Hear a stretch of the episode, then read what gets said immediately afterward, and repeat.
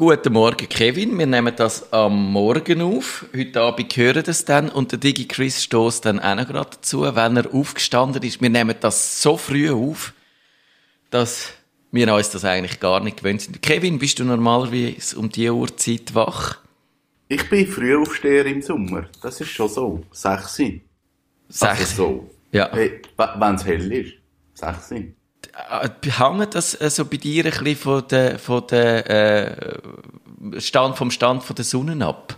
Ja, ja, mega. Also im Winter stehe ich massiv später auf, so halb acht, und im Sommer stehe ich so gegen Mitte Sommer dann halb sechs auf. Ah, Ich finde das eigentlich noch, noch schön. Ja.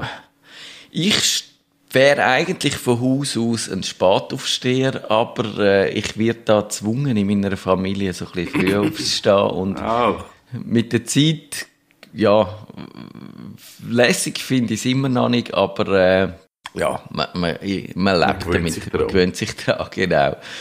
Und äh, ja, aber jetzt eine ganz andere Frage. Hast du schon einen Sauerteig angesetzt, Kevin? nein, das finde ich nicht. Ich habe das aber mal gehabt. Ich habe das mal so ein bisschen kultiviert, aber das ist jetzt nicht irgend so ein alter Sauerteig, den ich dann über, über Jahre gezogen habe. Aber ich Genau. habe das wirklich mal probiert über ein paar Monate. Das heißt eigentlich, du bist ein Trendsetter, weil, was ich so höre, ist, dass sämtliche Leute von diesen Podcasts, die ich so höre, so aus dieser Berliner Schickimickis, Suppe. Ja, dieser Suppe dort, Prenzlauer Berg und so hocken die, glaube ich, alle und sind so, sie sind vielleicht nicht alle Hipster, aber es gibt so die hipsterigen Einflüsse dort. Und da hat jetzt jeder Einzelne hat seinen Sauerteig und, und hat den, und zieht den und füttert den und macht Brot damit und podcastet drüber. Und ich finde es irgendwie ein bisschen absurd. Also, ja. Also es ist noch lustig, aber eben, also das ist so, das ist pre-Tiny House gewesen. Das ist sicher zehn Jahre her, als ich das gemacht habe. Also, aber du, du musst, du musst halt wirklich in einer Regelmäßigkeit machen. Du musst den häscheln und päscheln und kannst nicht in die Ferien. Und das ist wie ein, ein Kind. fast. Es ist mega nah dran. Der Sauerteig, er läuft dir nicht davon. Das ist, das ist der einzige Unterschied. ja. Sonst ist es wie ein Kind. Das Kind läuft dir noch davon. Ja, genau. Das muss ich Oder es kriecht dir davon. Das macht er nicht. Ausser wenn er so gut wächst, dass er zu seinem Gefäß Oh, ausgumpelt. Das wird wieder gehen. Ja, das wird wieder gehen. Ich habe, ich habe eine Frage. Vielleicht kann das jemand, also vielleicht kannst du das beantworten, vielleicht kann das jemand von unseren Zuschauern beantworten. Es ist eine Frage und es ist ein, ein Tipp, der gerade aktuell ist. Und zwar gibt's ähm, Grand Theft Auto. Das kennt man, das Spiel. Ja. Da kannst du durch eine Stadt durchlaufen, musst Auto stellen, das ist so der Ursprung. gewesen. Du musst aber auch Leute so- abschlagen. Genau.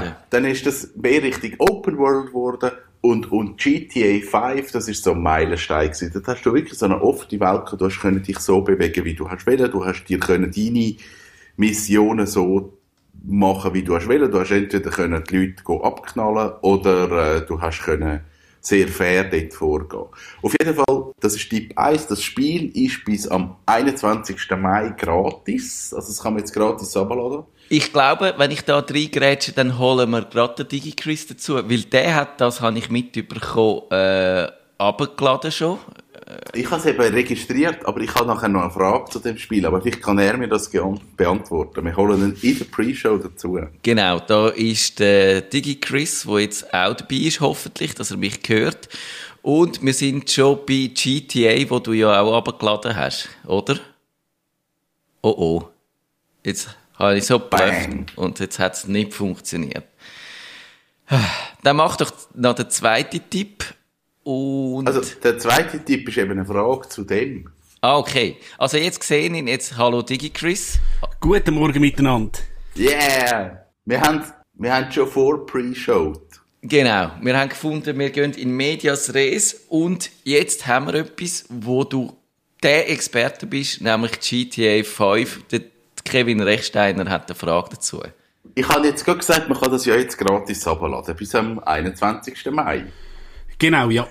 Und was ich eben schon vorher gewusst habe, ist GTA 5, ich weiß nicht, ob die anderen das auch haben, die haben ja wahnsinnig viele Mods. Also du kannst ja dort dann so eben Mods installieren, dass du zum Beispiel kannst als Hauptfigur kannst du der Iron Man sein oder du kannst der Batman sein oder du kannst das Back to the Future Auto haben und also dort, dort ist ja alles umgebaut worden. Und meine Frage ist, warum ist das Spiel so prädestiniert für die Mods? Was ist es an dem Spiel, dass das sich so etabliert hat für das? Wahrscheinlich wirklich einfach wegen der Verbreitung. Du hast ja damals bei Quake und so hast du auch so Mods gehabt. Ich nehme einfach, vielleicht irgendwie, ich bin jetzt kein Experte, aber weißt irgendwie, einfach wie es programmiert ist, dass du da tatsächlich dich kannst reinklicken und ich, es gibt gerade irgendwie auch Mods, wo du kannst den Donald Trump entführen und so Sachen. Also, Und dann, was, was kannst du mit dem machen? Das kannst du wahrscheinlich selber entscheiden. ich glaube natürlich, sobald du den Trump hast, du hast durch die Sternchen äh, mit, mit deinem Fahndungslevel, dann geht das natürlich auf, äh, weiss ich nicht was, auf, äh, ja. Ja, klar, natürlich. Äh, Ja, lustig. also ich habe das, ich habe das noch lustig gefunden, eben, dass es, also in, mi, in meiner Wahrnehmung wirklich so das Spiel ist, was so am meisten äh, Mods und so passiert, wo ich, wo ich eigentlich recht witzig finde. Also, dass du nicht nur kannst dich als zum Beispiel Iron Man bewegen, sondern wie dann auch die Waffe hast vom Iron Man und du kannst fliegen und all das. Also es wird relativ viel Wert dann auf so Detail gelegt. Habe ich noch witzig gefunden. Ich habe das Spiel mal abgeladen, aber noch nicht gespielt. Ich muss mich dann da mal reinkämpfen. Ich habe wirklich noch nie in meinem Leben GTA in irgendeiner Form gespielt. Ich habe GTA 3 gespielt, das hat es mal gegeben für, äh, fürs iPhone. Aber Und das ist äh, dann natürlich äh, von der, von der Hardware-Anforderungen und von der Grafik her natürlich noch nicht so anspruchsvoll gewesen. Aber es hat schon die, den Aspekt gehabt, dass mich so ein bisschen in ein mo- moralisches Dilemma gerührt hat, indem ich jetzt, muss ja wirklich äh, eigentlich dort Leute verprügeln und äh, dich so aufführen, wenn man es nicht sollte machen und mit dem habe ich tatsächlich ein bisschen Mühe gehabt, wie so mit anderen Spielen, wo du das musst machen. Zum Beispiel Plague, wo du musst auch ein sehr zeitgemäßes Spiel, würde ich sagen, Plague.i oder Plague Inc. Dort musst du eine Seuche züchten, die möglichst einen grossen Teil der Menschheit ausrottet. Und je besser, dass die so Bio-Engineers, desto mehr Punkte bekommst. Und First Strike, dort musst du einen Atomschlag führen. Das ist jetzt im Moment vielleicht nicht so angesagt.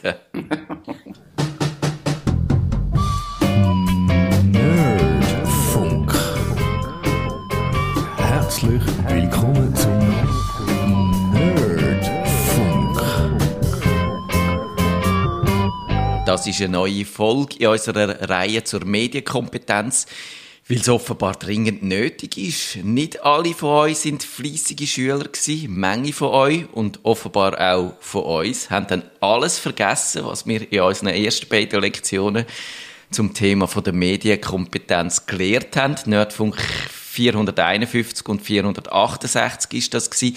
Oder vielleicht wüssten sie es noch, aber sie schlönt es dann wegen Corona in Wind und ja, wir beobachten, dass scheinbar vernünftige Leute dazu übergegangen sind, alles zu teilen und zu liken und zu posten, was sie sehen und was irgendwie die Situation erträglicher macht. Eben, das Virus ist erfunden oder harmlos, äh, die behördlichen Anweisungen sind nur dazu da, uns in einem Polizeistaat äh, zu versammeln und wir müssen den Aufstand proben und sonst tut uns der Bill Gates höchstpersönlich einen Chip implantieren. Äh, was ist denn eure Lieblingsverschwörungstheorie? Ich fange mal so an. DigiChris, welche gefällt dir am besten? Ich würde sagen 5G, oder? Also ich muss jetzt sagen, ähm, die ganze Sache mit dem Bill Gates, also ich, ich, ich habe ja, glaube auf Facebook ja postet. Ich habe für die Sendung so ein Video angefangen zu schauen, von dem Ken Jebsen, aber ich habe es nicht ausgehalten. Also tatsächlich, dass der Bill Gates und Melinda uns alle knechten und so, also das dunkelt mir, das ist irgendwie noch eine Klasse besser, also besser, ja, als 5G. Stimmt. Das Video, das hat unglaubliche äh, Viewzahlen im Millionenbereich. Das habe ich einmal bis etwa Mitte geschaut. Und über das können wir vielleicht noch gesondert reden, aber zuerst möchte ich noch den Kevin fragen, hast du eine Lieblingsverschwörungstheorie? Ich habe ich ha gerne die Verschwörungstheorie, es so knapp noch könnte so sein. So. Also, der, der, der Virus ist äh, eine Züchtung. Den habe ich eigentlich am Anfang recht spannend gefunden. Einfach zum Überlegen, könnte es sein oder könnte es nicht sein. Ähm, dort hat man aber, glaube ich, herausgefunden, dass es eigentlich fast nicht kann sein ähm, ich, ich so, ich finde halt das noch spannend, wenn du nicht so genau weißt, ja, wie viel Wahrheit ist da dahinter und andere Verschwörungstheorien, wo ich so, wo, wo ich so das Gefühl habe, das kannst du jetzt mit, mit ein bisschen googlen und ein bisschen, ein bisschen dich einlesen, wieder leist die relativ schnell für dich selber. Die finde ich dann halt wie nicht so lustig, weil ich glaube, es gibt viele Leute, die dann darauf anspringen. Und ich finde die fast gefährlich. Ich finde die lustig, die völlig absurd sind. Zum Beispiel eben, der Erde ist hohl und es gibt ein Volk von Leuten, die inwendig leben. Oder, oder die Erde ist Der flach. ist eine Scheibe. Genau. Weil die ist, die kannst du sagen, wenn die willst, glaubwürdig vertreten dann musst du dir wirklich Mühe geben. Dann musst du dich intellektuell irgendwie äh, an, äh, ranhalten, dass du die über die Runden bringst. Zu, nur schon die erste Runde, dass du nicht K.O. gehst. Und das finde ich spannend. Das ist, und damit äh, gehen wir sofort in die Theorie ein.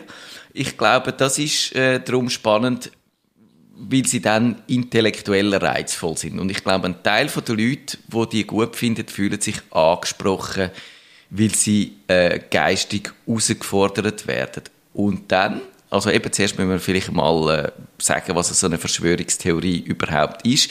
Das ist eigentlich eben irgendein Ereignis oder irgendetwas, was passiert ist, wo man sagt, das ist nicht einfach so passiert, sondern Leute haben so Willen, dass das so passiert und zwar nicht im demokratischen Sinn, sondern verdeckt, geheim und meistens illegal, meistens zum die große Mehrheit irgendwie zu beschissen, zu benachteiligen und das ist dahinter. Und es sind ganz wenige, die am Strick ziehen, um das anzubringen und die grosse Mehrheit ist ahnungslos. Und Digi Chris, es ist ja so, dass theoretisch ist das möglich. Es gibt Verschwörungen, wo wahr sind, aber aus dem darf man nicht schliessen, dass alles eine Verschwörungstheorie ist, oder?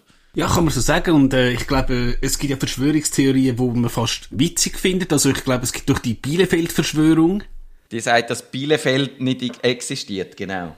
Ja, und ich meine, klar, äh, da gibt's teilweise, das ist so abstrus, dass es schon fast wieder lustig ist. Ich glaube, ist es nicht irgendwann in RTL Samstag Nacht oder nein, es ist glaube ich in einer Newsgroup ist die Verschwörungstheorie äh, gestartet. Aber eben dort finde ich jetzt, dort ist es sogar lustig und ich finde auch nicht gefährlich, während ich glaube, eben so eine Verschwörungstheorie mit Bill Gates und so, das kann dann gefährlich sein, da kann es Leute geben, weiss ich was, oder 5G-Verschwörungstheorien, wo dann die Leute Mobilfunkmasten abfackeln, also muss man immer äh, unterscheiden zwischen einfach lustig und äh, brandgefährlich. Das finde ich sehr wichtig und ich glaube, dort sind wir ja, in dem Punkt, das habe ich schon x-mal oder jedes Mal gesagt, dass ich ja ursprünglich die Verschwörungstheorien eigentlich lustig gefunden habe. Ich habe auf Stadtfilter äh, so eine Rubrik gehabt, wo Verschwörungstheorie der Woche äh, geheißen hat und ich habe dort immer so tun oder häufig so tun, mich in die Haltung versetzt, was wäre, wenn sie richtig wäre oder kann man sie glauben. Und das ist, glaube ich, so das intellektuelle Spiel. Und irgendwann einmal ist dann aber gerade auch mit dem Internet hat man gesehen, dass in den letzten zehn Jahren eben die Verschwörungstheorien rasant an Zulauf gewonnen haben und eben aus dem Ecken rausgekommen sind. Heute hast du äh, an den Staaten, zuoberst an den Staaten, USA zum Beispiel Verschwörungstheoretiker, die so Sachen in den Umlauf bringen. Und darum ist es für mich kein Spiel mehr und ich könnte auch die, die Rubrik, glaube ich, so nicht mehr machen. Und sie hat dann auch so ein bisschen gekippt vom äh, es ist lustig und was wäre, wenn zum, zum wirklich zum Kampf, äh, zu der Kampfrubrik gegen Verschwörungstheorien. Und Kevin, warum glaubst du, glauben die Leute an Verschwörungstheorien?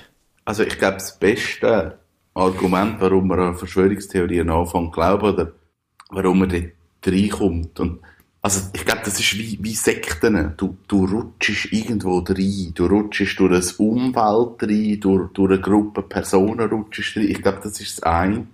Und ich glaube, in Zeiten, wo wir einfach unsicher sind, dort, dort sind wir sehr, sehr anfällig auf so Sachen, dass wir dann so Sachen anfangen. Ich glaube, wenn du einfach wie nicht weißt, was passiert genau, wie passiert es genau und, und was läuft und dann, dann glaubst du gerade irgendwie, da ist jetzt irgendeine größere Manipulation oder was immer ist im Gang.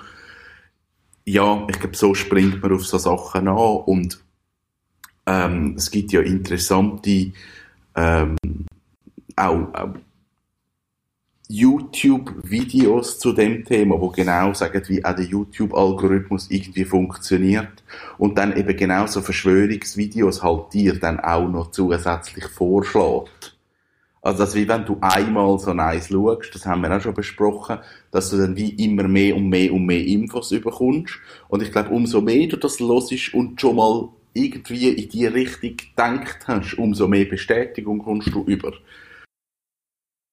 Das glaube ich auch. Und das ist, ich habe in meinem Blog eins, wo ich äh, letzte Woche bekommen habe, ein Video, äh, habe ich angeschaut. Und das ist dann quasi so der Härtestoff. Dort ist dann nicht nur, das Virus ist harmlos und oder eine Erfindung, sondern dort sagt der Mann auch, äh, und das ist offenbar wirklich, wenn du Wikipedia liest, kommst du eigentlich zum Schluss, das ist ein Charlatan, der sagt, er hat einen Doktortitel, kann den aber nicht nachweisen und so Sachen. Und der sagt, kommt dann auch mit diesen Reichsbürgerbewegungen hinführen oder sagt, ihr müsst, wenn ein Polizist euch sagt, dass ihr jetzt euch da nicht versammeln sollt, müsst ihr euch müsst ihr dem das nicht glauben, weil die BRD, Bundesrepublik Deutschland, gibt's nicht. Die ist nie äh, rechtmäßig gegründet worden. Also ist eine GmbH? Hm? Ist eine GmbH, genau. Das ist die SEP-Theorie, oder? Das ist und wahr.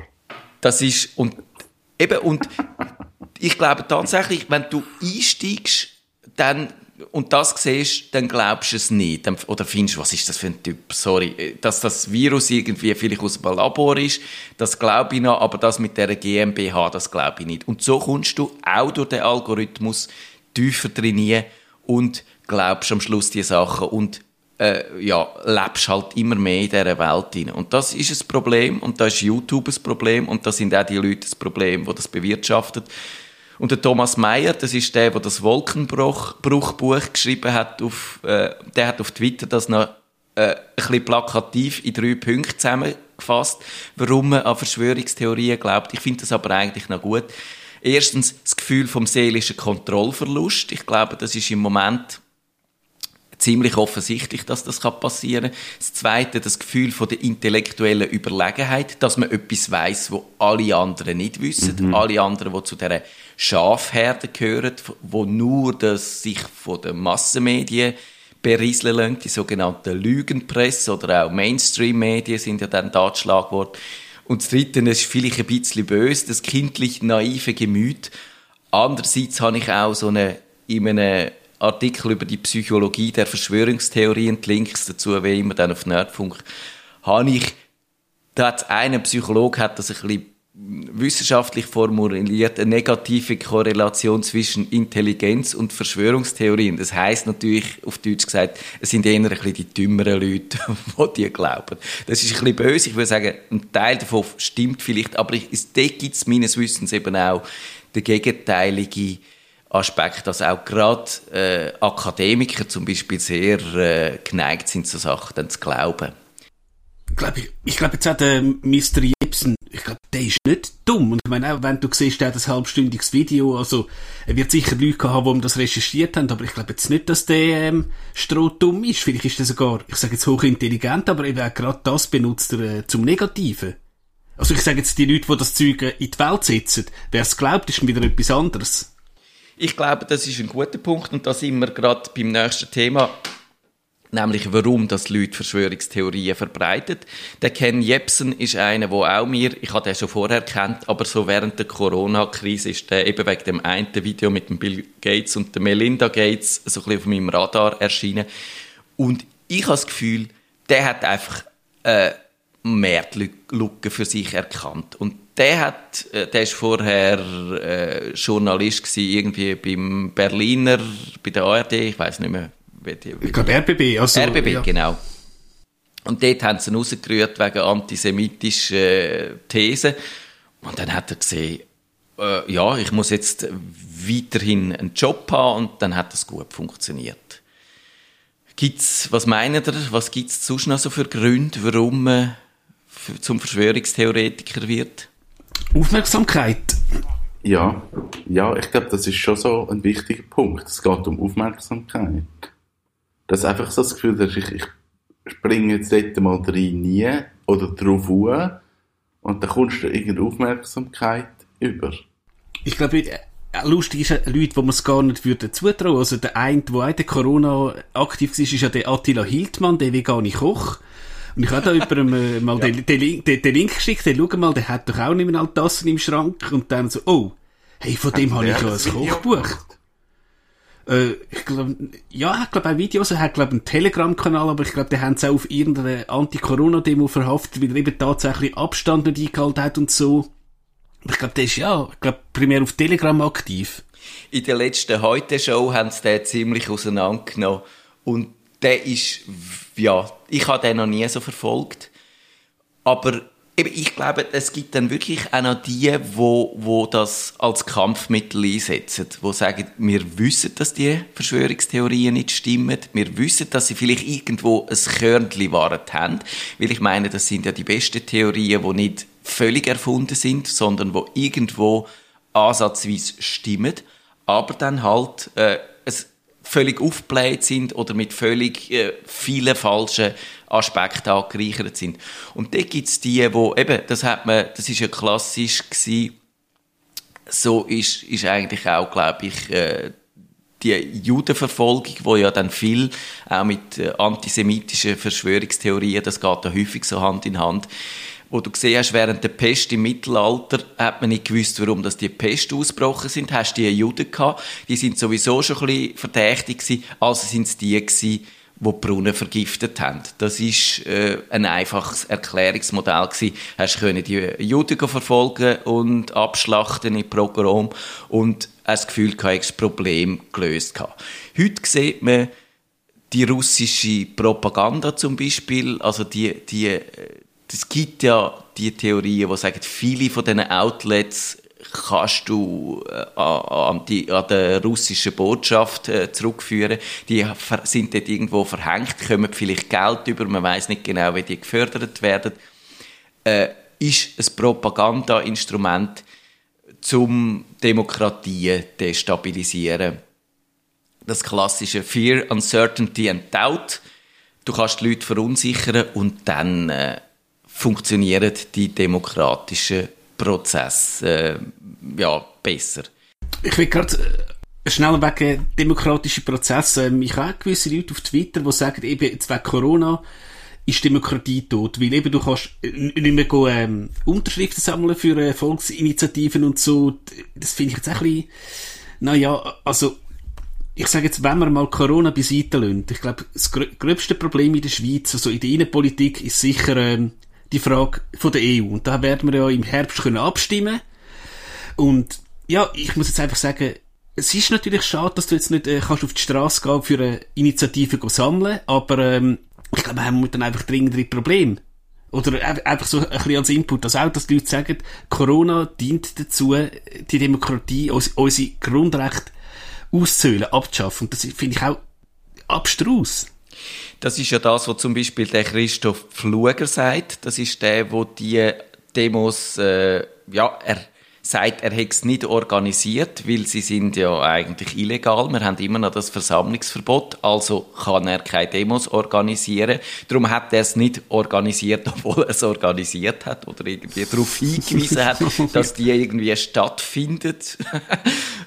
Woher auch immer sie dann ursprünglich gekommen sind. Und der gehört, glaube ich, ein bisschen so in die Kategorie, die sagt, eben, unsere Volksrechte sind in Gefahr. Es wird da mit dem Notrecht, äh, hat der Bundesrat äh, quasi die Macht ergriffen, was irgendwie es, es hat tatsächlich, äh, man sieht das, im, im, im Zweiten Weltkrieg hat es das Notrecht schon mal gegeben und dort hat es eine Volksinitiative gebraucht, um das Notrecht wirklich wieder abzuschaffen. Also das ist nicht ganz äh, äh, an den Haaren angezogene Gefahr, aber ich würde sagen, im Moment sieht es überhaupt nicht danach aus, dass das so wieder würde passieren. Und man muss auch nicht schon monatelang im Voraus von einer Gefahr warnen, wo irgendwann könnte passieren, sondern man kann dann warnen, wenn sie wirklich da ist. Und das ist, glaube ich, äh, so das Verhältnismäßigkeit, wo, wo man auch bei dieser Debatte müsste wahren. Kevin, wir müssen es, glaube ich, einfach nochmal sagen, warum sind in der aktuellen Situation dann die Verschwörungstheorien gefährlich? Ich glaube, das grösste Ding, wo jetzt gerade stattfindet, ist, dass wir uns, oder das, das, was ich jetzt mitbekommen habe, auch in meinem Umfeld, Leute, die eben auf das Video konkret äh, KenFM angesprungen sind. Also unsere, unsere Regierung unterdrückt uns und das ist alles ein grosser Plan. Und da denke ich so, man kann ja das wie nicht vergleichen, was in Deutschland abgeht und in der Schweiz abgeht. Also, wir haben, wir haben komplett andere Bedingungen. Es hat da nie einen Lockdown gegeben. Wir haben nie daheim bleiben. Und jetzt, jetzt kommen so Sachen rein, wo man dann das Gefühl hat, ähm, okay, jetzt passiert irgend so, die Regierung über, jetzt kommt der Bill Gates und übernimmt die Welt. Und man macht einfach die Leute wahnsinnig unsicher und nervös. Ich glaube, das ist ein grosses Problem. Also, umso mehr Leute, dass dann wirklich anfangen, aktiv glauben, umso nervöser wird die Welt. Und man haltet sich dann halt bei, bei diesen Demonstrationen konkret halt nicht mehr an die Abstandsregeln, die empfohlen sind, und dann wird es halt gefährlich. Und das ist das Problem. Das finde ich auch. Und was ja die Leute selten so sagen, aber irgendwo hat man manchmal das Gefühl, gewisse Leute fänden einen Bürgerkrieg weniger schlimm weder ein Lockdown oder eine Ausgangssperre. Also ein Lockdown haben wir schon gehabt, aber nie so eine richtige Ausgangssperre, oder? Also eben Und, genau. Also es ist bei weitem nicht so gewesen wie in Frankreich, Österreich, ja. Deutschland. Also wir sind da sehr frei gewesen in dem, was wir haben können machen. Natürlich ist es nicht cool, das sage ich nicht. Aber ich sage im Vergleich zu anderen Ländern ist alles okay. Eben, wir haben genau, das, ja. glaube ich, alles ausgehalten, oder, Digi Chris? Klar, es ist natürlich schon ein bisschen komisch, wenn du jetzt denkst, ich bin jetzt auch seit zwei Monaten im Homeoffice oder so. Und ja, so ein Klassiker, ich glaube, bei meinem Kollegen, ich sage jetzt, äh, ja, einmal im Woche im McDonalds und halt nach dem Motto, du, willst du meine Pommes frites? Das würdest du jetzt heute wahrscheinlich auch nicht mehr machen, oder? Eben, dass du halt irgendwie die Hand schüttelst, so Sachen irgendwie, naja, es ist sicher eine coole Situation und ich, ich rede jetzt ja gar nicht von meinen Ferienplänen, aber ähm, klar, wenn ich auch mit den Leuten aus Spanien rede, die haben es noch ein bisschen härter. Ich glaube, die dürfen wirklich theoretisch nicht mal mit dem Hund laufen. Oder tatsächlich, ihr kannst mit dem Hund laufen, einmal unter den Block und dann, whoops, wieder rein. Und ich glaube, die, die haben auch ein paar ein bisschen Kohler gehabt. Vor allem die, ich sage jetzt, wo vielleicht nicht mal einen Balkon gehabt haben. Absolut. Wobei vielleicht jetzt da, da ich noch ein bisschen einhaken Also, eben, ja, wir haben hier einen Lockdown gehabt und klar, wenn jetzt jemand keinen Balkon hat und dann vielleicht einfach, wenn es mal 25 Grad ist, vielleicht ein bisschen an den See will, das verstehe ich irgendwie sogar. Das, das sind ja keine böse Leute, aber vielleicht musst du wirklich irgendwo an den See gehen, wo nicht gerade all sind, oder vielleicht gehst du halt irgendwo in den Wald oder so.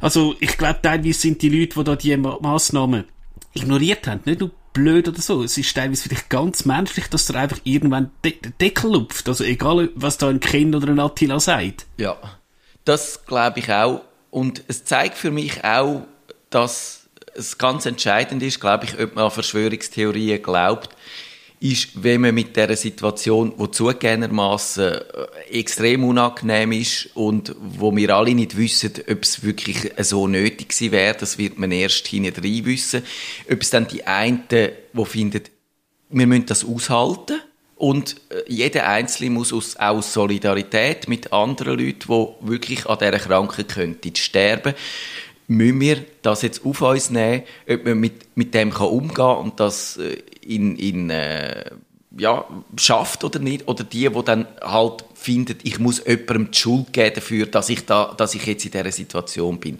Und da gebe ich dir recht, dass es ist sicher entscheidend, es gibt Leute, wo das schwieriger ist und anderen Leuten, wo es leichter fällt. Aber trotzdem, äh, ja, ich glaube, Solidarität am Schluss ist, ist halt etwas, wo man so leicht hin sagt, aber das Entscheidende ist dann, wenn man halt etwas dafür muss tun oder nicht, oder? Was ich auch gerade bei der Solidarität noch spannend finde, also ich glaube auf 20 Minuten habe ich irgendwie gelesen, dass Senioren im ÖV angepöbelt worden sind. Jetzt frage ich mich einfach, ähm, also klar, man sagt ja, Senioren sind Risikogruppe. Also du kannst eigentlich sagen, wenn, wenn sie es verwünschen und etwas passiert, selber die Schuld. Aber wieso würde jemand einen Senior anpöbeln? Weil ich komme jetzt wahrscheinlich nicht über. Und zur Not eben, ich habe gesagt, wenn ich wirklich mal weitergehe, dann ziehe ich halt die blöden Masken an im ÖV, auch wenn es, ja, scheiße ist, aber ich, ich glaube, du schützt dich und du schützt andere. Ich, es ist blöd, aber jetzt machen wir es halt einfach. Ich kann es ja auch nicht ändern. Ich wünsche dir auch, das Virus, äh, ich glaube, irgendwie einmal, der, hat nicht Trump immer gesagt, ja, das Virus wird einfach wieder verschwinden. Also, ich könnte mal hoffen, der Trump hat für einmal recht. Ich glaube nicht, dass es wird wieder verschwinden, aber ja, es kann sein. Wir müssen damit rechnen, dass, dass es noch länger da bleibt und ja, und darum werde ich jetzt und das ist mir wirklich wichtig. Ich glaube, wir müssen dagegen haben. Und es ist nicht so, dass man ich, ich habe auch mich gefragt, ist es etwas, wo man einfach muss tolerieren und ist etwas, wo, wo halt zu einer Gesellschaft mit Meinungsfreiheit gehört, dass halt auch abweichende äh, Meinungen äh, man muss aushalten. Und ich finde, ja, man muss abweichende Meinungen aushalten, aber man muss sie nur so lange aushalten, wie sie irgendwie, äh, wie, wie sich die auf dem Faktischen und auf dem, äh, wie, wie die Diskussionen uns irgendetwas bringen. Und die Verschwörungstheorie-Diskussionen, die bringen uns nichts, die lähmen uns, die lenken von anderen Sachen ab. Also wir könnten unsere Zeit einfach sinnvoller äh, verbringen, als mit so über, über Sachen diskutieren, die offensichtlich einfach nicht der Tatsache entsprechen. Und darum werde ich jetzt noch in der letzten Runde darüber diskutieren, wie man dagegen vorgeht. Also ein paar äh, Strategien aufzeigen. DigiChris, hast du schon so äh, Debatten geführt? Hast du, äh, hast du da irgendwie einen Mechanismus gefunden, der dir hilft? Ich glaube, teilweise ist es einfach Ironie. Also eben, weil ich glaube, das haben wir auch mit, mit dem ja schon besprochen. Äh, Fakten sind schwierig und ich versuche dann teilweise, wenn jemand so etwas postet, ob jetzt das 5G ist oder so, einfach tatsächlich mit Ironie oder so blöde Argumente reinzuhauen, dass, dass er vielleicht auch mal irgendwie aufhört, weil ich glaube, rational diskutieren, vergiss es.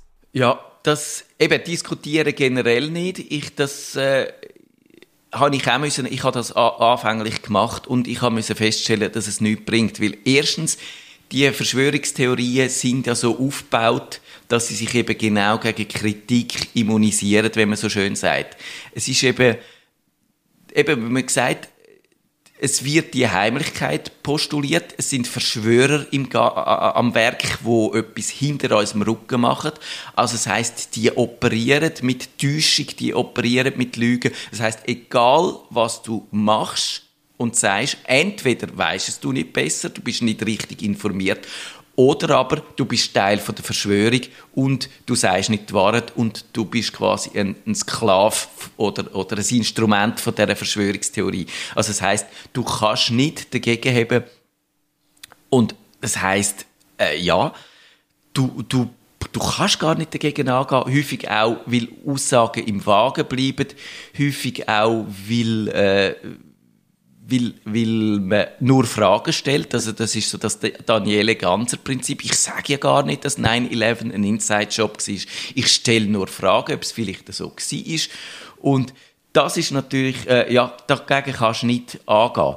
Aber gibt es irgendeinen Trick, äh, DigiChris, wenn man vielleicht doch kann, äh, einfach dagegen heben also ich habe es mal versucht beim Thema 9-11. Ich habe irgendwie auch mal gesagt, also stell dir mal vor, 9-11 wäre ein Inside-Job wie viele Leute hättest du da müssen beteiligt haben und wie kannst du sicherstellen, dass jetzt einfach keiner redet, dass keiner, der da beteiligt ist, vielleicht mal am Abend in der Bar sagt, hey, wir haben das gemacht, weil du kennst es auch vielleicht irgendwo in Geschäft, es gibt eine Reorganisation, das Projekt ist top secret, aber eine schnurrt. Und da sind vielleicht zehn Leute involviert. Und einfach, einfach wenn du, ich sage jetzt, eine ganz rationale Frage stellst, wie kannst du sicherstellen, dass bei tausend Leuten keiner schnurrt? Und ja, auf, auf die Frage habe ich auch nie eine Antwort bekommen. Weil ja, klar, du redest mit so Truthers äh, und teilweise, ja, dann äh, tun sie lustigerweise das Gespräch plötzlich abbrechen, wenn du jetzt tatsächlich mit so einem bumm Härtefuck kommst. Aber in der Regel, ja, bist du vielleicht auch plötzlich blockiert auf Twitter. Das kennst du sicher auch.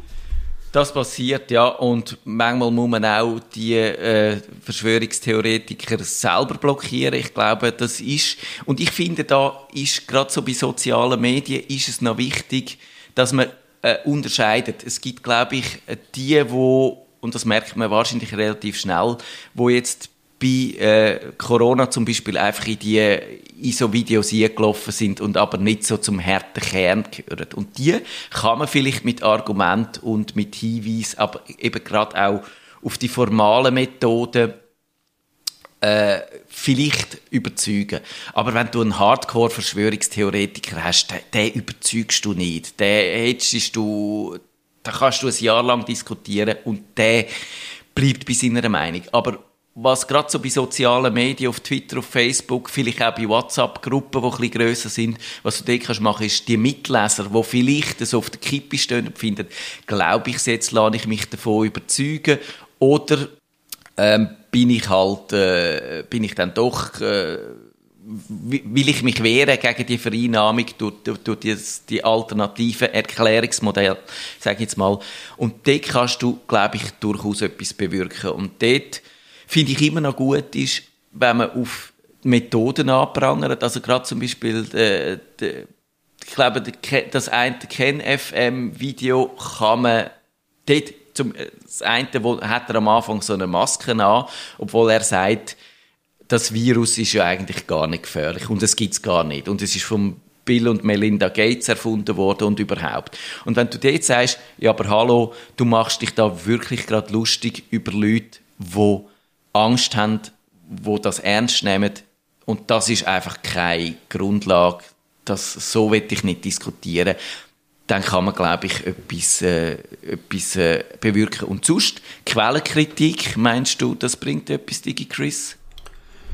Denke ich sicher. Also, ähm, du musst ja immer schauen, was ist die Quelle und ja, du kannst wahrscheinlich auch sagen, ein NZZ ist vielleicht seriöser als irgendein Nachrichtenblatt, das du nie gehört hast und in der Regel eben mit Google wenn du jetzt eine Theorie hast, dann haust mal in Google News hin und schaust mal, kommt, die, kommt der Artikel auch in anderen Medien? Also ich denke schon, ja, ich glaube, man kann schon sagen, so, ja, ein Tagi, das ist doch ein, ein grosses Blatt, der Tagi druckt kein Zeichen ab. Also nicht, dass ich jetzt an irgendeinem Medium einen Blankoscheck ausstelle, aber einfach ein bisschen kritisch hinterfragen einmal, ähm, erscheint die Story noch irgendwo anders? Einfach mal einfach logisch überlegen, kann das überhaupt sein?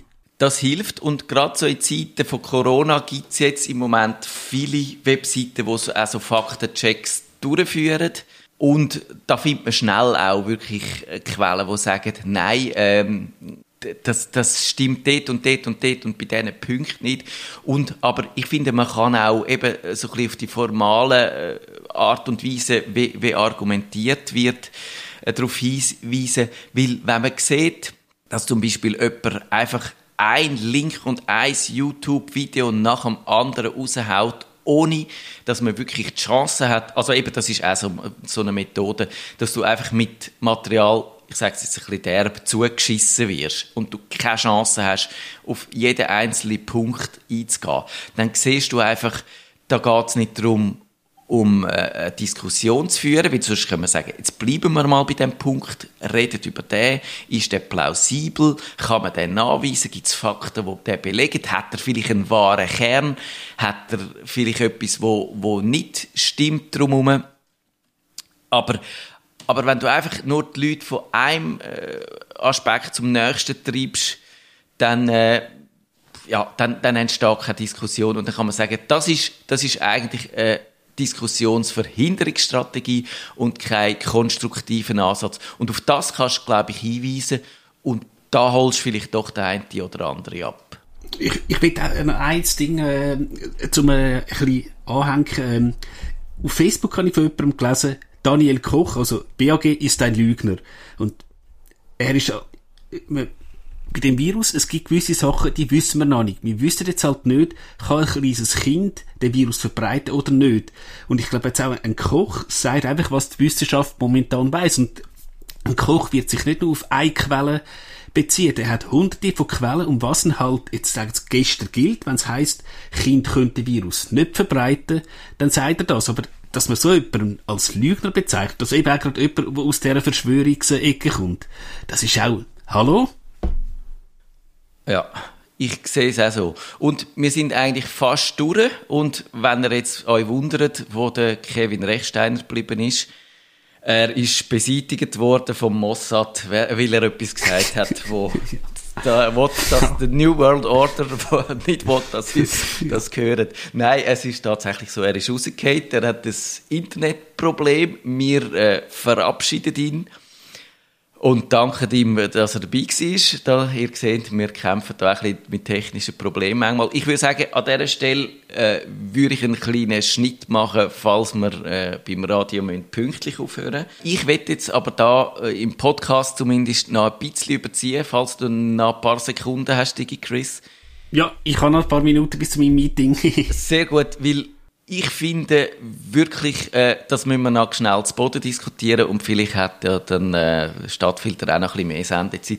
Ich finde auch, wenn, wenn man sieht, zum Beispiel eine von diesen Webseiten, wo, wo mir in letzter Zeit viel äh, unter die Nase gerieben worden ist, das ist die Swiss Propaganda Research und dort sieht man, dass, wenn man im Impressum schaut, dass man einfach nicht sieht, wer, äh, von wem das die kommt, wo, aus welchem Ecke das die kommt.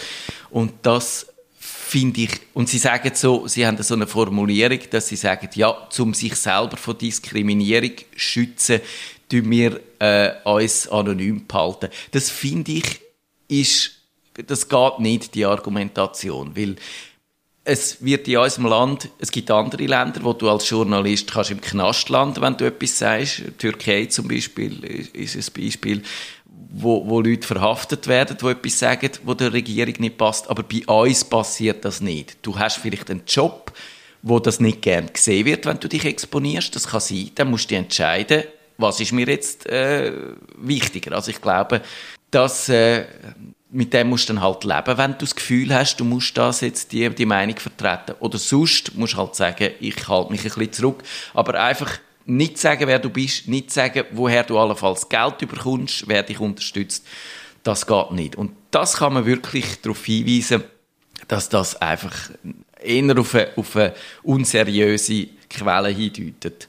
Und dann finde ich auch immer noch gut, man kann gerade zu den Leuten, die vielleicht noch so an der Kippe sind und eigentlich nur ab und zu so etwas posten, kann man sagen, du, ich habe wirklich auf einer persönlichen Ebene Mühe. Ich finde, wenn du jetzt die ganze Zeit so Zeug bringst, dann belastet das unsere Beziehung, weil ich setze mich schon mit dem auseinander, aber du musst dann auch bereit sein, quasi nicht einfach mir so ein Posting vor der Latz zu knallen, sondern zu sagen, warum findest du es gut, warum hast du es postet und dann kann man vielleicht über die Motivationen diskutieren und nicht aber einfach sagen, ja, ich finde alles geil, was der KenFM da sagt und bitte äh, glaubt mir jetzt das, sondern dann muss man können ernsthaft darüber diskutieren.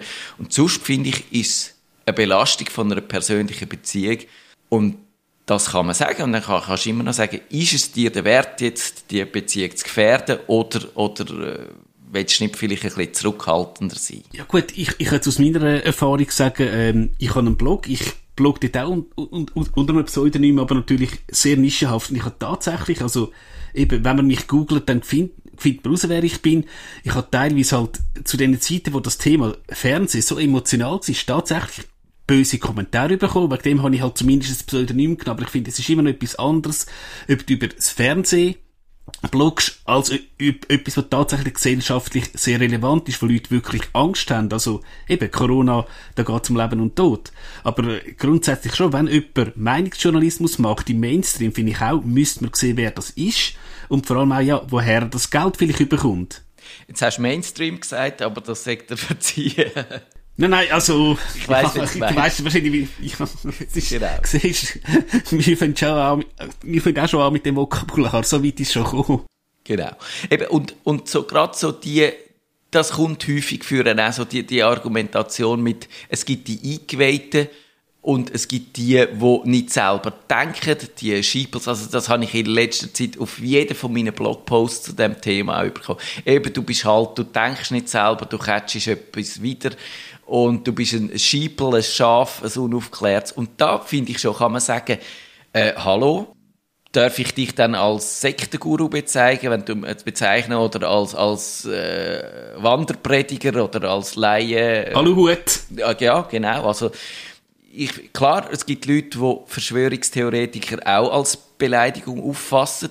Ist es vielleicht zu einem gewissen Grad auch. Aber ich finde andererseits, für mich ist das weniger eine inhaltliche Kategorie, sondern sie zeigt eher, wie jemand operiert. Und dort, das haben wir ja darüber geredet, da gibt es ganz klar die, äh, den Modus operandi von der Verschwörungstheoretiker. Und das, ja, das kann man als Beleidigung sehen, aber es ist nicht so eine offensichtliche Beleidigung, wie wenn du als Schaf bezeichnet wirst oder als, als was... Lemming, glaube ich, es noch. Als Journalist hört man auch häufiger Prostitute, also das ist so eine Mischung aus, aus Prostituierten und Presse, also, also, oder Lügenpresse ist ganz klar eine Beleidigung und dort eben. Also ich habe auch auf meinem Blog jetzt äh, mir zur Richtschnur gemacht, dass ich Kommentare, wenn sie einfach gerade mit einer Beleidigung anfangen, dann werden sie gelöscht, egal was hinten reinkommt, weil das finde ich nicht nötig. Und ganz zum Schluss, was ich finde, und da haben wir dann einfach noch ein paar Links, die ihr euch vielleicht könnt einlesen könnt, was ich finde, was einem selber hilft bei dem Kampf gegen Verschwörungstheorien, das sind so, also die Instrumente, die Denkinstrumente, würde ich denen mal sagen, wenn man, wenn man sich selber beim Denken kann schulen und seine Überlegungen schärfen, um dagegen vorzugehen. Und das ist zum Beispiel einmal, wenn man, wenn man sich mit diesen Ski-Argumenten auseinandersetzt, also so die Fehlschlüsse, die gerne gezogen werden, die, die, all die Methoden, die dann angewandt werden, zum äh, also so eben so das typische Stroma-Argument, du baust ein Argument auf, wo du dagegen vorgehst, wo der andere aber gar nie behauptet hat, oder? Also das ist, ja. das ist eine hervorragende Methode, um gerade auch einen Bundesrat äh, zu diskreditieren. Eben kannst du sagen, der will jetzt, keine Ahnung, eben, du hast vorher die Beispiel mit dem BAG gebracht, der lügt uns an, der hat die die Lüge in um, Umlauf gebracht, auch wenn er das gar nie so gesagt hat oder es vielleicht nur gesagt hat, weil Datenlage nicht so ausgeprägt war. Hast du da gerade irgendeine Lieblingsfallacy oder so? Uff, du, nein, ich habe mir jetzt gerade nicht in den Sinn, aber du, ich, ich, ich glaube einfach, das Thema wird uns noch länger beschäftigen und jetzt auch, also wie gesagt, ähm, wir hoffen ja all, dass das Virus zack irgendwie verschwindet, schön wär's, aber äh, es wird wahrscheinlich nicht die letzte Sendung sein zum Thema Medienkompetenz, äh, befürchte ich. Also, ich merke, du bist eigentlich auch langsam durch. Äh, ich schlage noch schnell, weil ich finde die wirklich gut. Es gibt ja so ein paar, äh, ein paar Leitsätze, die mir da helfen. Da gibt es zum Beispiel den Carl Sagan, der Astronom, ganz bekannte Figur, äh, wo sich die Älteren unter uns noch erinnern. Der sagt zum Beispiel, außergewöhnliche Behauptungen verlangen außergewöhnliche Beweise. Extraordinary claims require extraordinary evidence. Das finde ich wichtig. Also wenn du sagst, 9-11 ist ein Inside-Job gewesen, den der Bush selber gemacht hat, dann musst du da wirklich harte Beweise haben, weil das ist eine außergewöhnliche Behauptung. Die kannst du nicht einfach nur so mit ein paar vagen Andeutungen sagen, weil das Haus, das da mal noch zusammengefallen ist, das ist ein bisschen komisch gewesen, lange nicht für so eine Behauptung. Finde ich recht wichtig. Dann gibt's all die, äh, philosophische Rasiermesser, wo man sagt, Rasiermesser drum, wie du gewisse Anzahl von Behauptungen einfach kannst wegschneiden. So der Occam's Razor finde ich sehr gut.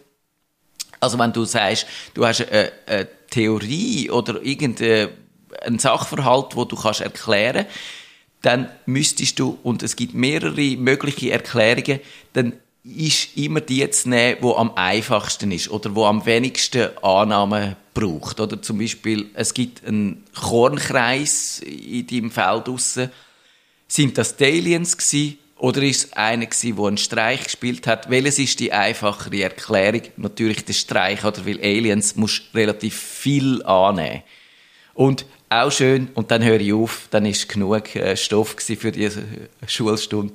Der Hanlons Razor, und der heißt, du nicht etwas mit Böswilligkeit erklären, wenn es durch Dummheit ausreichend erklärbar ist. Nerdfunk. Wenn ihr den Nerdfunk zu wenig nerdig seid, reklamiert sie auf nerdfunk.stadtfilter.ch. Nerd